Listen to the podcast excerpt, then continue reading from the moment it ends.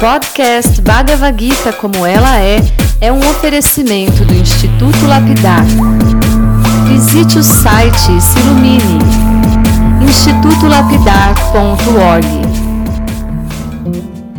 Olá, seja muito bem-vindo, muito bem-vinda.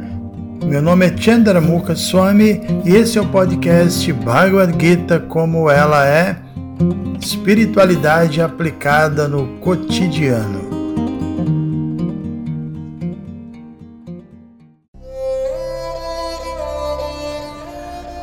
Muito bem, muito bom dia a todos vocês.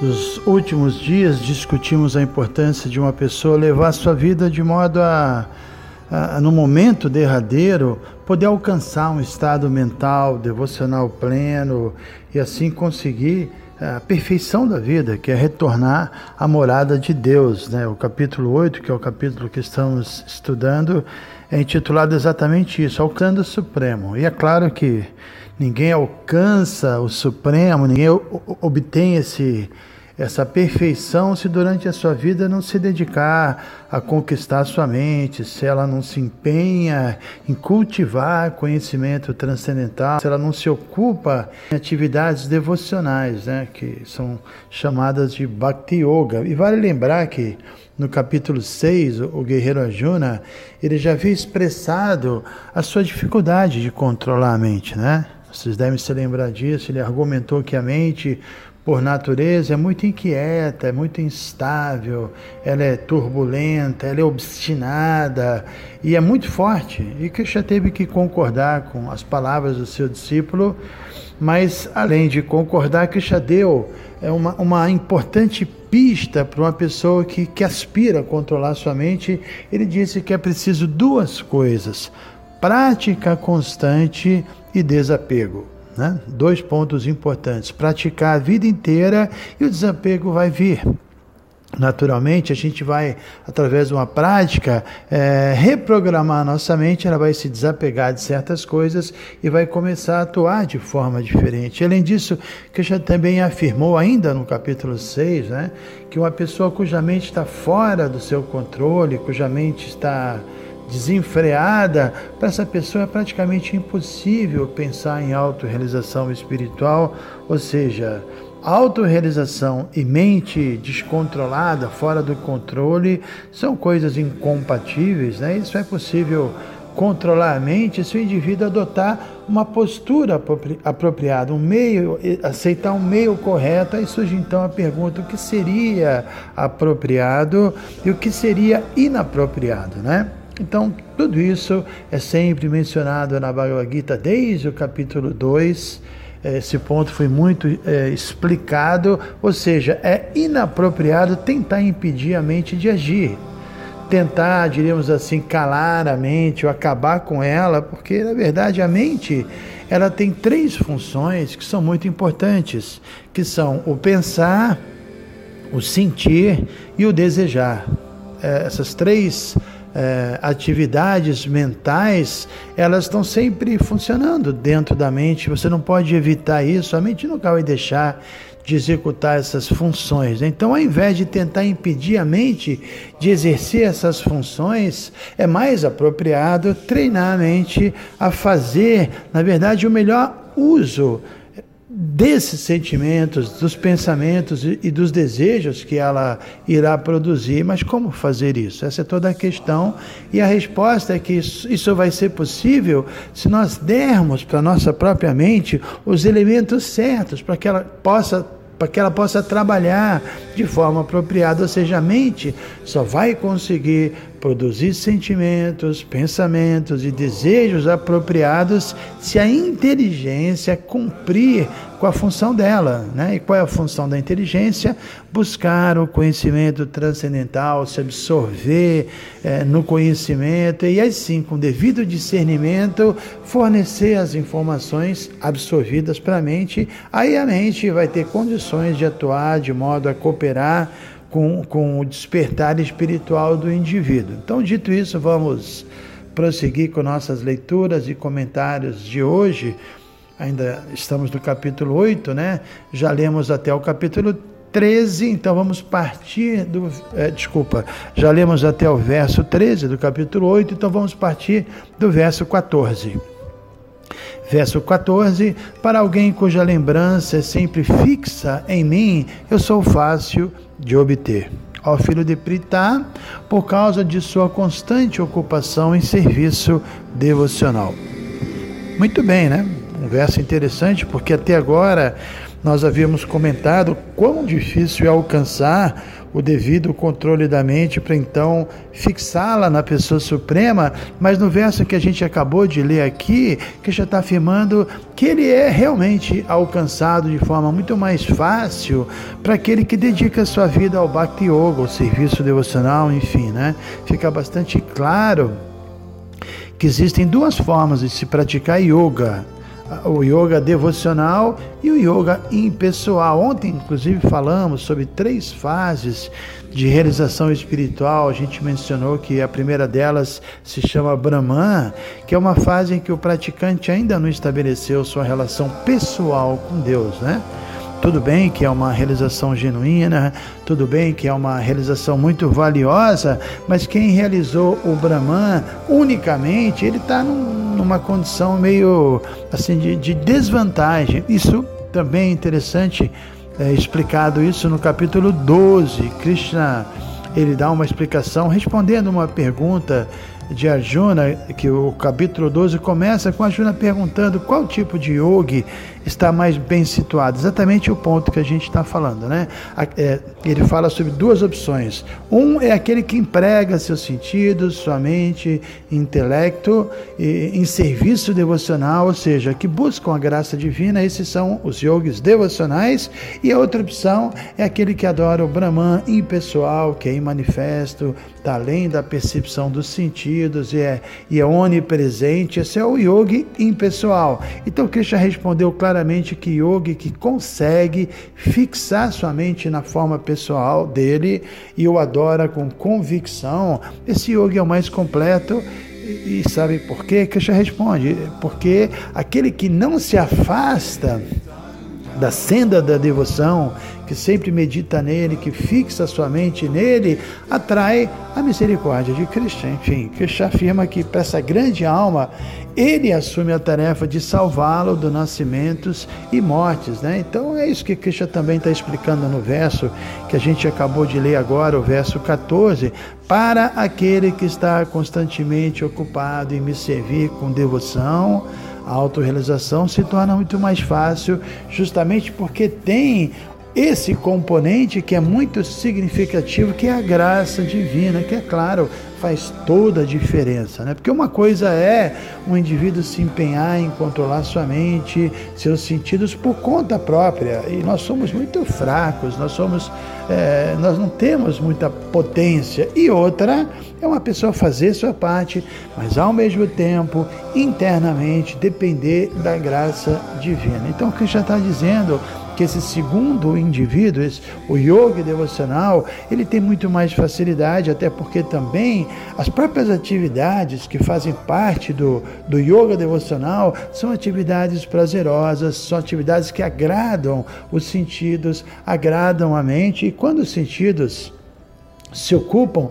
em atividades devocionais e ficam satisfeitos, aí tudo se torna mais fácil, né? A mente se torna calma e não é tão complexo assim, ou seja, Bhakti Yoga é um processo, diríamos assim, proativo, positivo, ele é dinâmico. Em Bhakti Yoga ninguém precisa tentar artificialmente proibir que os sentidos e a mente se ocupem, né? nada disso. É claro que os sentidos e a mente precisam deixar de se ocupar em atividades mundanas, mas isso vai acontecer naturalmente quando os sentidos e a mente se ocuparem em atividades devocionais, né? Então isso é uma coisa natural. Então podemos dar um exemplo, uma criança sem juízo que está lá, de repente você olha a criança, ela está brincando com uma faca afiada, uau, isso é perigoso, né? Mas ao invés de tentar arrancar a faca, a força da criança e, e até correr o risco de cortá-la, a gente vai lá, oferece à criança uma boneca, uma bola, sei lá, algum brinquedo, e naturalmente a criança vai abandonar a faca e vai aceitar o novo brinquedo, né? Então é exatamente isso, né? Porque no estágio inicial de autorrealização, a nossa mente ela é mimada, né? É como uma criança mimada que não tem discernimento, que não teve treinamento. Então faz parte do treinamento que a gente tem que é, adotar e, e oferecer para a nossa mente, dar a ela elementos certos para que ela se ocupe de forma correta. Por isso é dito que Bhakti Yoga é sublime, é agradável e toda a Bhagavad Gita enfatiza isso. Né? Tem vários e vários versos dizendo né, quão mais fácil é você é, aceitar um caminho proativo, como a gente disse. Por outro lado, aquele que está apegado ao aspecto impessoal do Supremo e manifesto, para ele vai ser muito mais difícil progredir, porque ele vai ter que tentar parar totalmente com as ocupações dos sentidos e da, e da mente. Isso é muito difícil, né? Isso é muito problemático. Você tentar frear a qualquer custo a mente e os sentidos realmente não vai ser nada fácil. Então é muito mais fácil é a gente fazer um pequeno ajuste em nossas vidas, de modo a gente poder fazer um bom uso de todas essas ferramentas corpóreas que são os sentidos, a mente e a inteligência. E nisso consiste exatamente o processo do yoga devocional ou bhakti yoga. Esses ajustes que são num sentido muito simples, mas que trazem um resultado muito grande. Muito grande né? E no verso que nós lemos aqui, que se vale da palavra Ananya Chetaha Ananya Chetaha significa não deixar a mente se distrair ou se desviar, significa que a gente não deve praticar yoga buscando benefícios materiais, benefícios egoístas.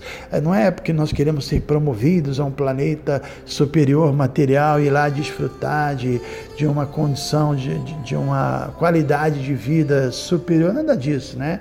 Um, um Bhakti Yogi verdadeiro não deseja nada disso, por isso Chaitanya, o seu Chaitanya, é, diz que o devoto, o Bhakti Yogi, ele é chamado de Nishkama, ele não tem interesse, não tem desejos pessoais, e segundo o seu Chaitanya, porque ele não tem desejos pessoais, a paz perfeita pertence exatamente a ele, a esse Bhakti Yogi, e não aqueles que, que ainda aspiram por ganhos egoístas e pessoais. Aí é claro que os estágios, que nós já falamos muito sobre eles, conhecidos como Karma Yoga ou como Jnana Yoga, são estágios muito importantes, mas são estágios ainda incompletos. E nestes estágios, o praticante ainda convive com interesses pessoais, com desejos pessoais, e é dito que somente o Bhakti Yogi que atingiu a maturidade, ele sim está livre dos desejos pessoais e como ele conseguiu alcançar essa posição elevada?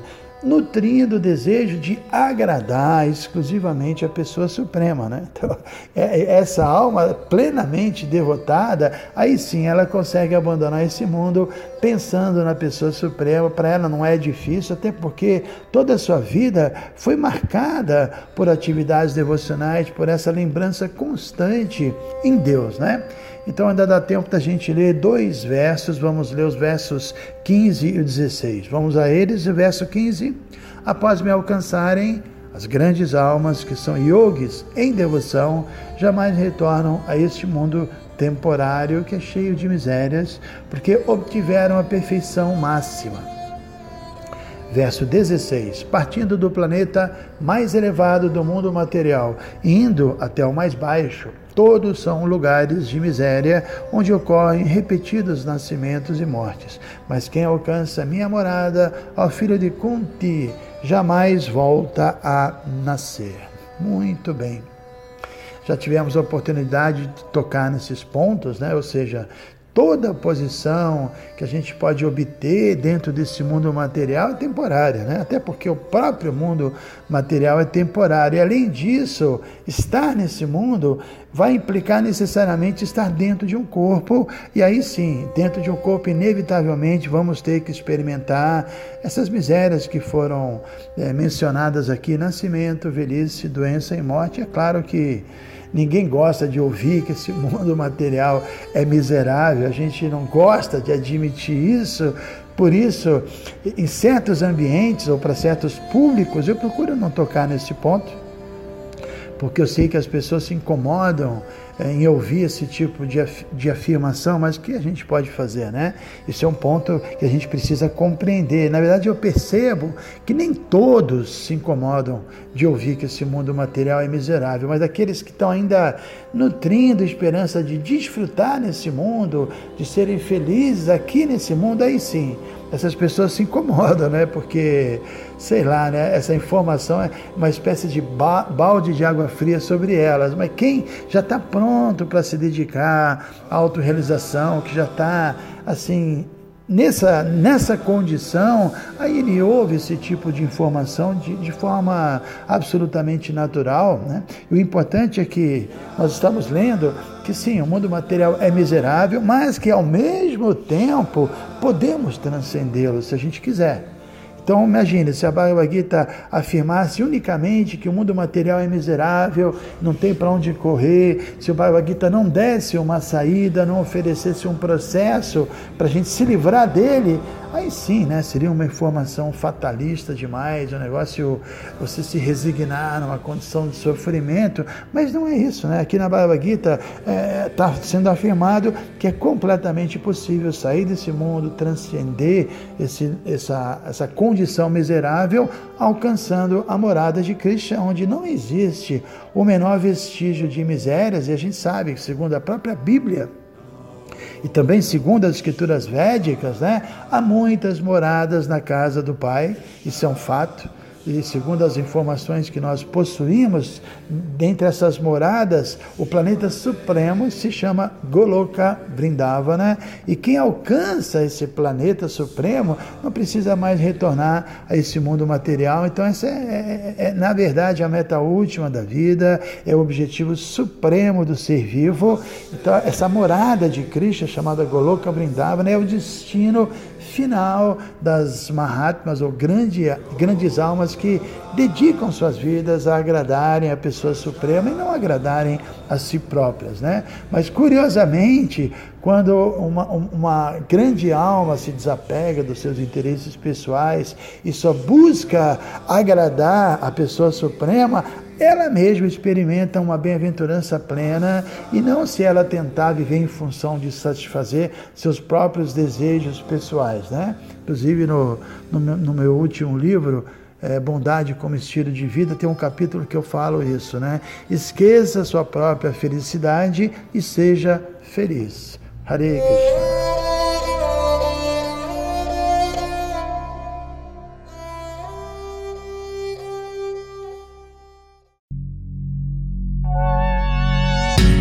Se você se interessa por este conteúdo, não deixe de fazer o curso Bhagavad Gita para iniciantes com Chandramukha Swami. Para você se informar, é só entrar no site institutolapidar.org. Você vai ver que é um curso completo. Você vai estudar todos os 700 versos e vai entrar nos principais elementos filosóficos da Bhagavad Gita são bem mais de 100 horas de estudos. Você pode assistir a hora que quiser e quantas vezes quiser. Dá um pulinho lá então. institutolapidar.org